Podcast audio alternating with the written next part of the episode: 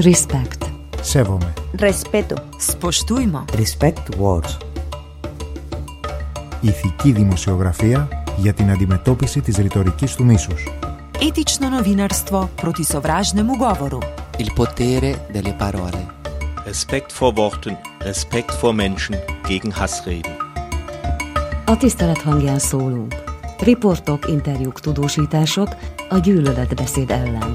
Mi becsüljük a másikat. Respect. La onda local de Andalucía contra los discursos de odio. Más or ogo? Iristorg de ethical i gwyna kainte fuha. Ethical journalism against hate speech. Respect words. Respect words. Respect words. Respect words.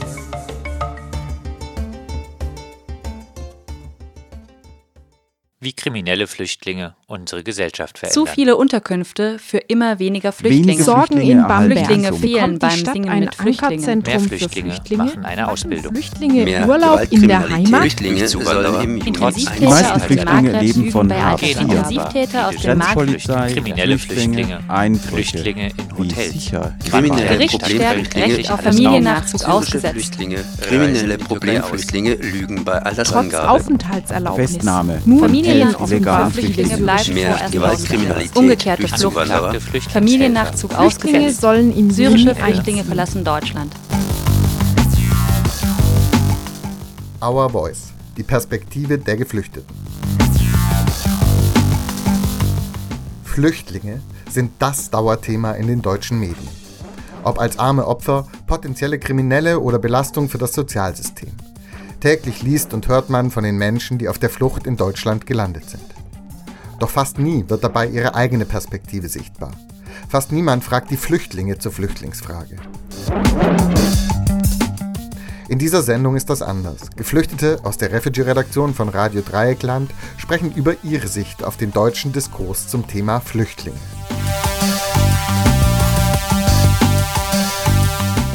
Nima aus Gambia, Apo aus der Türkei und Alaska aus Syrien arbeiten in der geflüchteten Redaktion Our Voice, die es sich zum Ziel gesetzt hat, die Stimme der Unsichtbaren in die Medien zu bringen. Hier beschreiben sie ihre eigene Wahrnehmung der deutschen Flüchtlingsdebatte.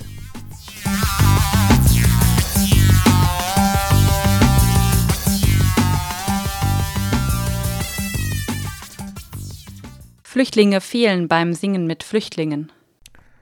So titelte unlängst die Online-Ausgabe der Tageszeitung Die Welt. Weiter hieß es dort, der internationale Chor stand bereit, eingeladen waren Flüchtlinge aus drei Unterkünften. Es kam niemand. Wäre wohl ein Jugendevent, bei dem die Jugendlichen ausbleiben, der Welt eine Schlagzeile wert? Wohl kaum. Denn hinter dieser eher harmlosen Schlagzeile lauert das Gespenst des Integrationsverweigerers, der ebenfalls immer wieder in den Medien auftaucht. So forderte kürzlich auch die Kanzlerin, Zitat, deutliche, spürbare Konsequenzen für Integrationsverweigerer. FDP-Vize Kubicki will gar hart gegen Migranten vorgehen, die sich der Integration verweigern. Sorgerecht entziehen, Bußgeld verhängen, Haft. Nima, Apo und Alaska gestalten nicht nur eine Radiosendung bei Radio Dreieckland, sie organisieren auch Radioworkshops und Redaktionstreffen für weitere Geflüchtete, um ihnen die Teilhabe am medialen Diskurs zu ermöglichen. Daneben engagieren sie sich in Initiativen und Vereinen wie No to Deportation oder Start with a Friend. Treffen Sie dort auf Integrationsverweigerer?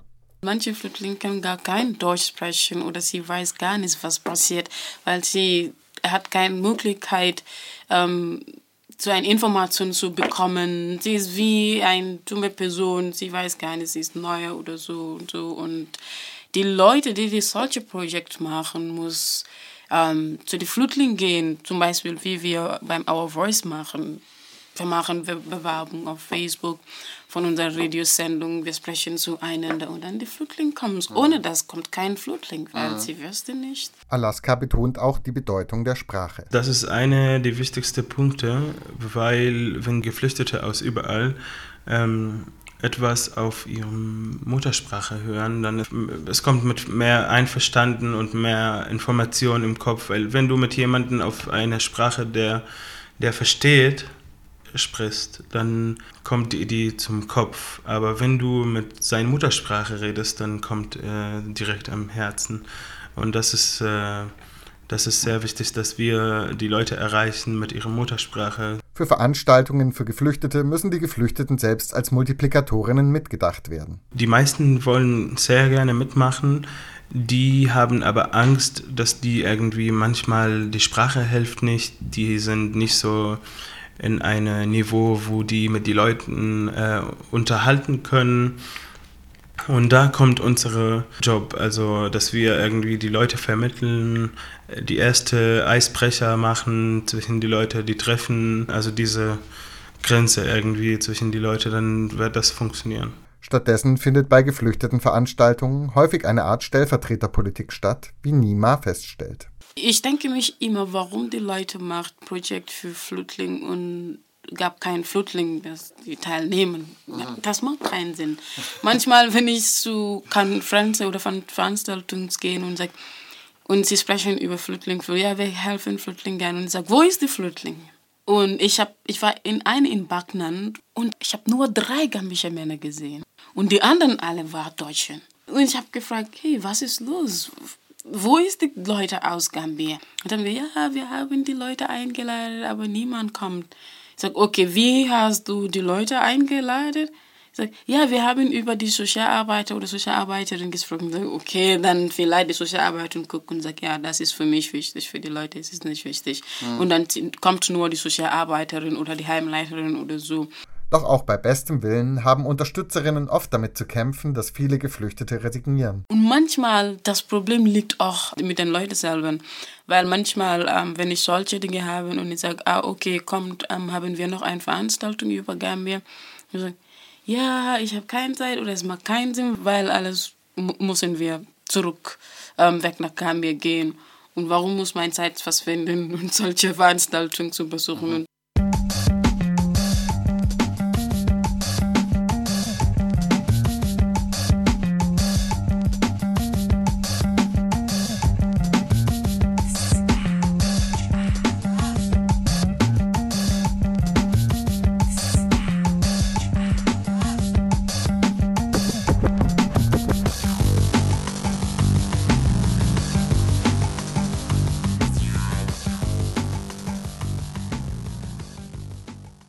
Also doch Integrationsverweigerung? Wie schwer es für Geflüchtete ist, angesichts der äußerst prekären Lebensumstände am Leben in Deutschland teilzunehmen, kennen Apo, Alaska und Nima aus eigener Erfahrung. Das beginnt schon mit dem teilweise unbeabsichtigten Alltagsrassismus, wie ihn Apo beschreibt. Ein Arbeitsplatz, zum Beispiel in meiner Arbeit, habe ich einen Kollegen und erst äh, drei oder vier Monate war echt anstrengend, weil diese Kollegen hat wie Arbeitgeber gefühlt, weil ich bin Ausländer und ich kann nicht gut Deutsch sprechen, aber sie hat gedacht, denn er kann nicht auch gut putzen oder so. Ist es was anderes? Ich weiß, wie läuft diese Arbeit ich kann nicht sagen, ich bin besser oder ich bin die Beste, aber ja, ich kann, ich kann lernen, ich habe Bock, ich brauche diese Arbeit, aber sie war eine Arbeitgeberin mhm. für mich. Ich versuche mit einfach zu sprechen. Du machst mir Stress und du bist sehr aggressiv gegen mir. Und sie hat einfach gesagt, nein, du denkst falsch kennen wohl fast alle Migrantinnen derartige Geschichten, sind Geflüchtete angesichts des medialen Diskurses besonders betroffen. Und noch ein Mann oh, hat mich gefragt, ob ich ein Flüchtling bin. Dann habe ich Angst und ich sage, nein, ich bin kein Flüchtling. Ach cool, dann bist du ein Studentin? Ich sage, ja, ich bin ein Student. Du, gut, ja, ja, das ist gut. Weißt du was? Ich hasse alle Flüchtlinge. Ja, wenn ich kann, ich will eine große Bombe zu alle, in, in alle Unterkunft und alles musst du ich sag, okay, aber das ist, warum musst du da? Ja, weil alle die Flüchtlinge kommen in unser Land und nehmen unser Geld. Wir haben kein Haus mehr zu bleiben, wir haben kein so und so. Alle die Flüchtlinge machen so. You know, und das war sehr komisch. Für Geflüchtete kommen noch weitere Härten hinzu. Heiß diskutiert wird gerade der Familiennachzug. So ist es vor allem für syrische Geflüchtete zum Teil das wichtigste Anliegen, ihre im Krisengebiet zurückgebliebenen Verwandten nachzuholen. Die Große Koalition hat sich allerdings darauf geeinigt, maximal 1000 Familienangehörige pro Monat ins Land zu lassen, unabhängig von den Notwendigkeiten. Damit profiliert sich vor allem die CSU als Hardlinerin in der Flüchtlingsfrage. Das Leid der Familien spielt dabei keine Rolle. Alaska kennt viele Syrerinnen, die davon betroffen sind. Dass du von dem Krieg nach Deutschland geflüchtet, um einen Antrag zu machen, wie schnell wie möglich und deine Familie abzuholen. Und dann kommst du nach Deutschland und das, das ist ein schwieriger Punkt, hierher zu kommen. Und dann ähm, kannst du deine Familie nicht abholen. Dann sind deine irgendwie ähm, Pläne, alles, weißt du, mit, mit dem Luft einfach gegangen. Du hast viel Geld ausgegeben, du hast viel Mühe und du hast viel gefährliche Situationen auf dem Weg erlebt.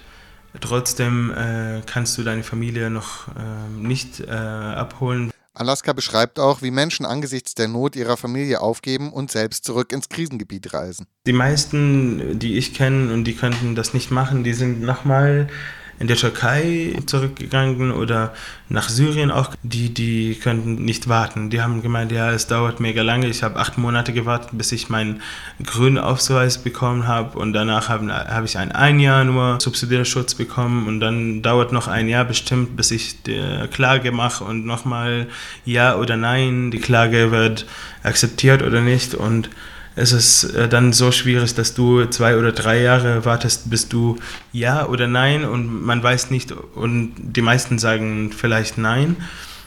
Äh, das wird echt so schwierig. Kannst du das vorstellen, wenn du in dieser Platz bist? Aber gleichzeitig auch die Leute, wenn die nach äh, Syrien zurückkommen, dann was, was von einen äh, Gedanken haben die, dass die in, in Gefahr nochmal gehen äh, aber nicht die Familie lassen, alleine lassen. Das ist äh, so eine schwierige Entscheidung. Erscheint Deutschland im europäischen Vergleich als human in der Flüchtlingspolitik, steht es beim Thema Familiennachzug eher schlechter. Die Länder wie Dänemark, Schweden, Norwegen, so, die machen das, Holland, die machen das mega schneller. Also viele Leute, die ich kenne und Freunde und so, die haben die Familie sofort abgeholt. Also es hat nur ein paar Monate gedauert. Also die, die, die Situation dort ist einfacher als hier in Deutschland. In Deutschland es gibt viele Leute, ich verstehe das auch. Ja, aber wir haben das niemals gedacht, dass wir zum Beispiel in Deutschland so Bürokratie und lang gedauert mit Papier und so. Wenn man immer über Deutschland redet in der Welt, dann denkt man sofort über Technologie, schnell ähm, so BMW, Mercedes-Benz, Audi, so solche Technologie und kommt man dann nach Deutschland und findet so, dass eine Aufenthaltsgestattung dauert so mindestens ein Jahr zu haben. Das ist, ähm, ich glaube, viele Leute sind äh, enttäuscht äh, von dieser Situation.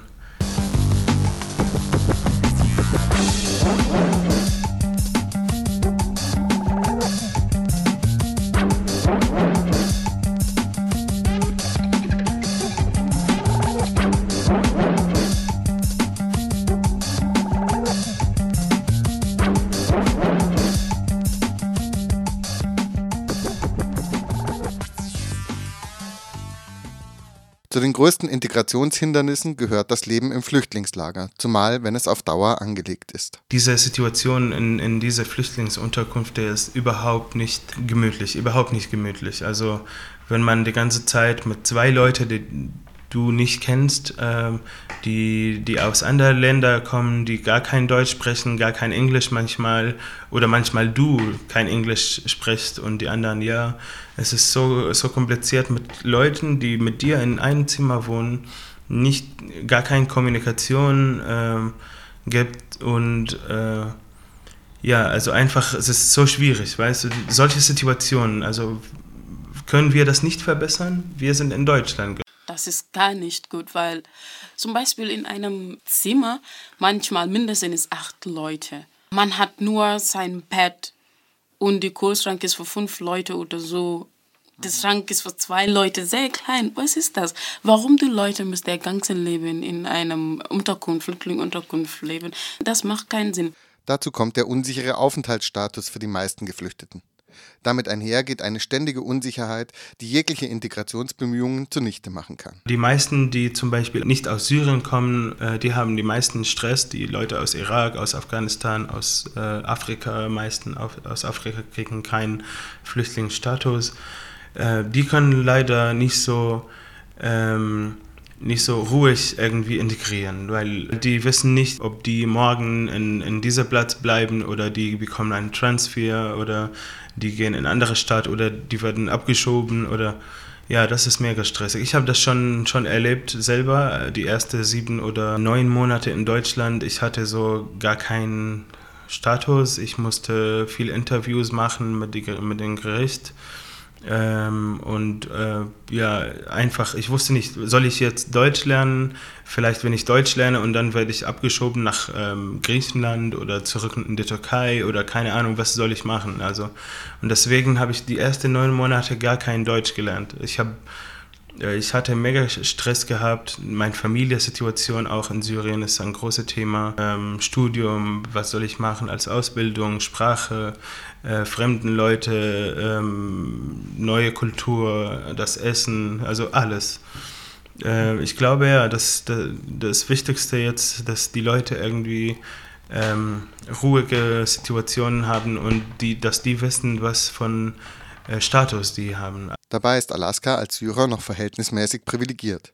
Viele Geflüchtete leben nicht nur in dauerhafter Unsicherheit, sondern werden gleichzeitig in eine passive Unmündigkeit gezwungen. Weil zum Beispiel, wenn man kommt und muss vor ein Jahr oder ein paar Monaten, sechs oder acht Monaten warten, bevor die Interview bekommen. Und inzwischen dieser Zeit, man denkt immer, wann bekomme ich mein Interview?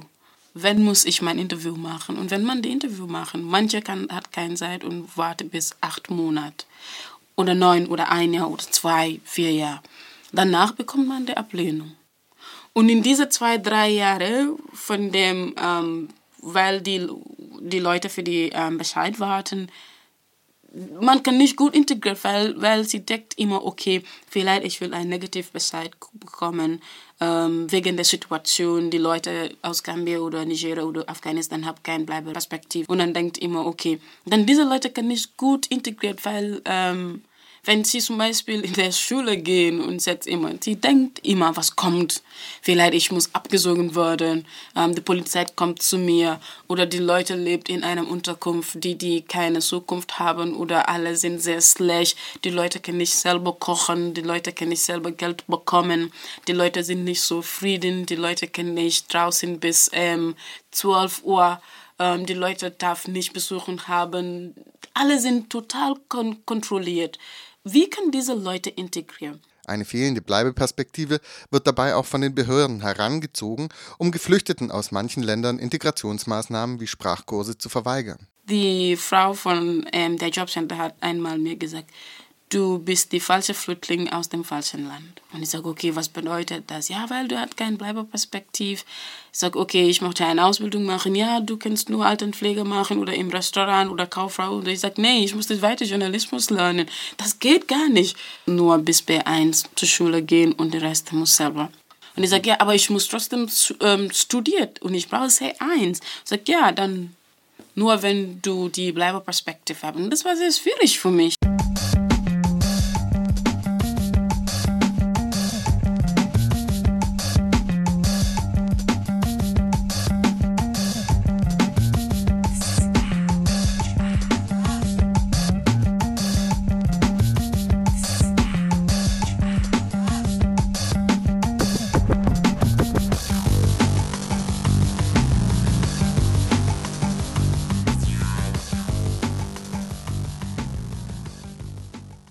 Besonders belastend ist das Damoklesschwert der Abschiebung.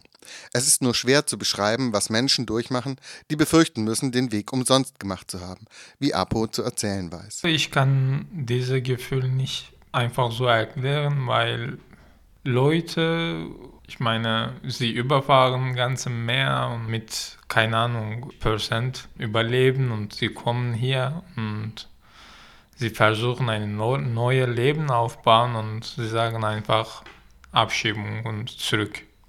Und sie wissen ja nicht, ähm, wohin abschieben. Ich meine, sie können nicht einfach zum Beispiel nach Gambia abschieben oder Syrien abschieben. Sie einfach schicken nach Italien und, und dann von dort, keine Ahnung, nach Türkei, ganzen Leben. Ich meine, es ist nicht nur eine Situation, sondern viel Zeit und ich kann einfach nicht erklären oder erzählen diese Gefühl. Es ist sehr schwer. Trotzdem konkurrieren Parteien darin, möglichst viele Menschen dieser Bedrohung auszusetzen. Es scheint, als wäre ein Wettbewerb entbrannt, die Härten und Gefahren in den Herkunftsländern kleinzureden, um wieder dorthin abschieben zu können. Nima hat dafür kein Verständnis. Im Moment, ähm, es gab nicht so viele Leute, die in Deutschland kommen. Und ähm, ich weiß gar nicht, warum die Regierung muss die Leute nicht nehmen, eine Bleibeperspektive geben, zu bleiben. Die, ähm, die deutsche Regierung sagt, ja, Afghanistan ist ein sicheres Land. Afghanistan ist ein sicheres Land, aber jeden Tag, man hört eine Bombe immer. Deutschland ist reich genug und das ist der Fakt. Zum Beispiel jemand, die, die so gut integriert sind, ich weiß nicht, warum die Regierung muss diese Leute nicht unterstützen. Aber sie macht das nicht. Sie sagt, ja, alle sind Ausgaben, alles muss rausgehen. Und vielleicht, ich habe eine gute Note von, von, von Schulen oder ich habe so einen Bachelor bekommen oder so. Aber das macht keinen Sinn. Er sagt, du musst raus, raus, raus gehen. Und wenn diese Leute hier bleiben, sie können auch die Versicherung bezahlen und macht so viel. Und mit Hand weg, viele können das machen. Und Deutschland braucht das.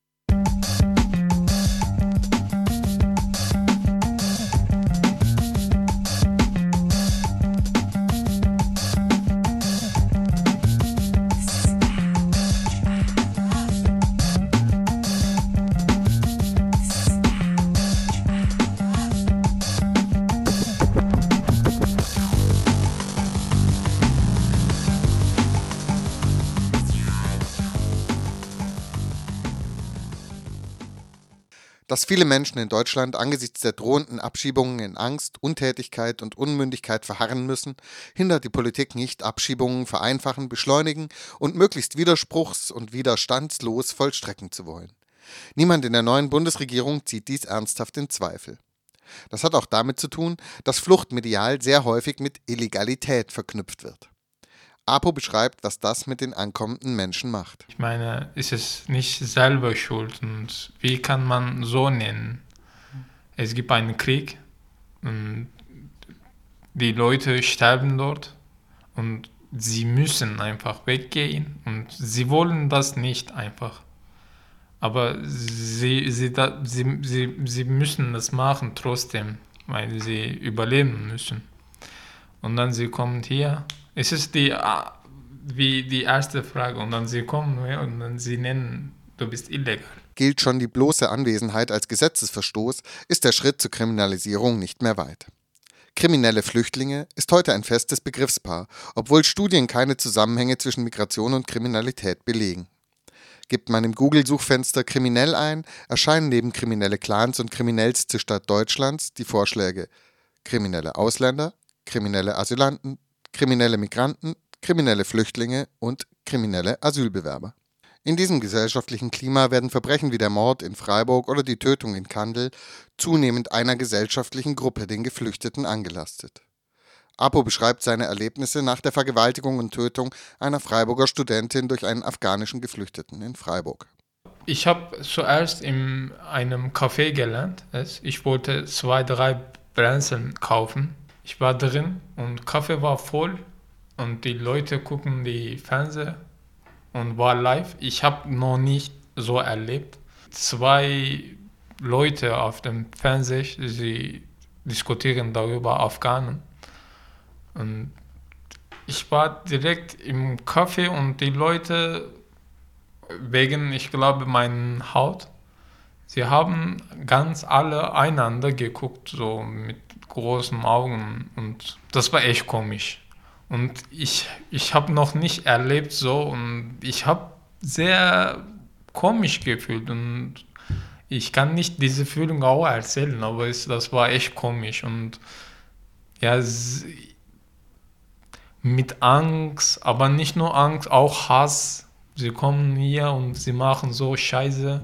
Die ich, sie, sie, sie müssen nicht einfach sprechen. Man kann auch das weitergeben mit einem Augenblick. Dieselbe Nacht, ich war unterwegs nach Hause und ich habe eine Frau gesehen, zum Beispiel auf der Straße und ja, ich habe einfach die andere Seite, ich bin einfach die andere Seite genommen und ich weiß, wer bin ich.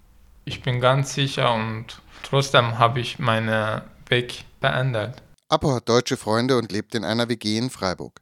Normalerweise fühlt er sich wohl in der Stadt, doch die Harmonie ist brüchig. Es kann umgekehrt sein, weil wegen Media oder die, wegen dieser Politiker, sie sagen etwas oder gibt es eine Situation und dann der andere Tag, es kann eine Hölle sein. Weil ich weiß ja, ganze Leute gucken und ich glaube, zwei, drei Tage nachher war eine Demo von den Rechten, Radikalrechten. Sie waren auch auf der Straße und sie nutzen auch einfach aus. Auch Nima kennt das Misstrauen. Zum Beispiel manchmal, wie ich jetzt aus mit meinem Kopftuch. Ja, manche sind, sorry für das Wort, aber manche sind sehr doof und sie sieht eine Frau mit Kopftuch und sagt, ah, vielleicht sie ist ein Terrorist, vielleicht sie ist ein Kriminal oder so. Aber ich sehe ich sieh's aus nicht wie ein Kriminal oder so. Aber das ist die Denken, die die Leute haben. Apo sieht die Verantwortung dafür vor allem bei den Medien. Die Medien, sie einfach gibt diese Angst, diese hässliche Gefühl die Leute und ja, vielleicht das ist selber Schuld von den Leuten, aber die große Schuld kommt die Medien und sie geben diese Fühlung und Idee. Tatsächlich wird der Diskurs von den gefährlichen Flüchtlingen von den Medien befeuert. Unter dem Vorwurf der Lügenpresse und dem Druck der rassistischen Rechten haben beispielsweise der Deutschlandfunk und die Tagesschau von ihrer Position Abstand genommen, nicht über Gewaltverbrechen zu berichten, da diese ohne überregionale Relevanz sind. Deutschlandfunk-Redakteur Tobias Armbrüster räumt gegenüber Radio Dreieckland eine veränderte Medienpolitik ein. Da gibt es keinen besonderen Streit in der Diskussion darüber, dass in solchen Fällen, wenn es um besonders schwere Verbrechen geht, in die Flüchtlinge mit involviert sind, dass das dann mehr ist als nur eine Verbrechensnachricht, sondern ist es eine, dann ist es eine Nachricht mit einer politischen oder gesellschaftlichen Relevanz, über die wir dann auch berichten. Sind jedoch keine Geflüchteten involviert, wird über das Verbrechen auch weiterhin nicht berichtet. Von Herkunftsdeutschen begangene Morde und Vergewaltigungen bleiben in den überregionalen Medien daher unsichtbar. So entsteht ein gefühlter Zusammenhang zwischen Kriminalität und Flucht. Es ist gerade komische Situation in den Medien. Sie sprechen oder gibt es eine Debatte über Geflüchtete, aber es gibt keine Geflüchtete leider. Aber sie sprechen trotzdem darüber. Das ist unsere Haupt Problem und wir, wir wollen, wenn sie etwas über Geflüchtete sprechen, dann ein Geflüchteter muss dort sein und selber etwas sagen. Aber sie sprechen einfach selber. Ein Deutsch spricht über Geflüchtete und sie versuchen eine Lösung zu finden. Ein Hauptproblem ist und bleibt also die mangelnde Repräsentation von Geflüchteten in der Debatte. Wer über Flüchtlinge spricht, sollte auch bereit sein, mit ihnen zu sprechen. Mit Our Voice arbeiten Nima, Alaska und Apo daran, die Stimme der Unsichtbaren hörbar zu machen. Gericht stärkt Recht auf Familiennachzug ausgesetzt. Kriminelle Problemflüchtlinge lügen bei Altersangabe. Trotz Aufenthaltserlaubnis. Festnahme. Familiennachzug. Wir sind da. Nous sommes là. Bijane. Nach huna. We are here. Our Voice, die Stimme der Unsichtbaren. auf Radio Dreieckland.